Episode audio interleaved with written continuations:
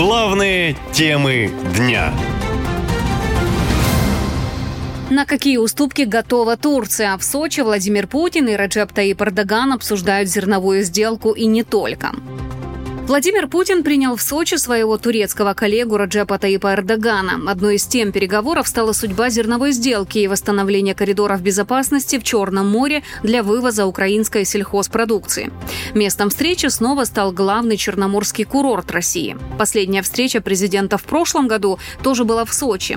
Тогда Эрдоган и Путин встречались после того, как истек срок действия первого соглашения по экспорту зерна из Украины.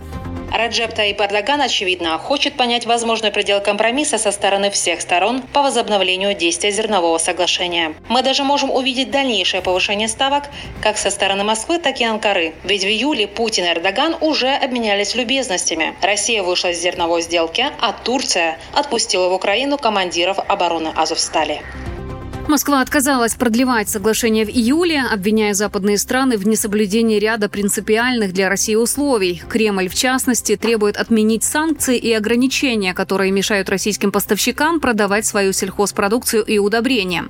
После переговоров с Эрдоганом Владимир Путин заявил, что отношения двух стран развиваются по всем направлениям.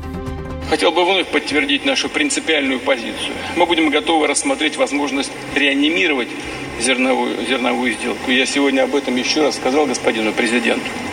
И сделаем это сразу же, сразу же, как только будут полностью выполнены все зафиксированные в ней договоренности о снятии ограничений на экспорт российской агропромыш... Э, агропродукции. Проблема заблокированного Черного моря критически влияет и на экономику самой России, говорят эксперты. Цены на страхование и фрахтование судов выросли в разы. Турция, Болгария и Румыния как никто заинтересованы в безопасности и свободе навигации судоходства в Черном море. Поэтому Эрдоган сразу же заявил, что зерновую сделку обсудил, и она, мол, сыграла огромную роль в предотвращении продовольственного кризиса во всем мире провели прямые переговоры между Bu konuda üzerimize düşeni her zaman olduğu gibi yine yapmaya hazırız. В этом отношении.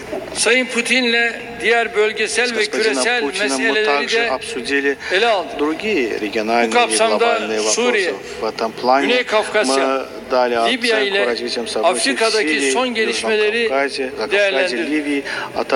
İkili ilişkilerimizi Помимо зернового соглашения, президенты также обсудили предложение по строительству газораспределительного хаба в Турции. Его Россия могла бы использовать для своего экспортного газа.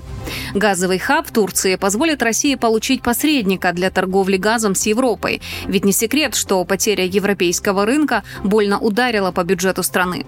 Эрдоган в курсе ситуации и, как говорят эксперты, если и позволит сделать хаб, то точно возьмет за это немалую цену. Какую, пока непонятно, но то, что Турция не останется в убытке, можно не сомневаться, говорят эксперты. Наша лента. Коротко и ясно.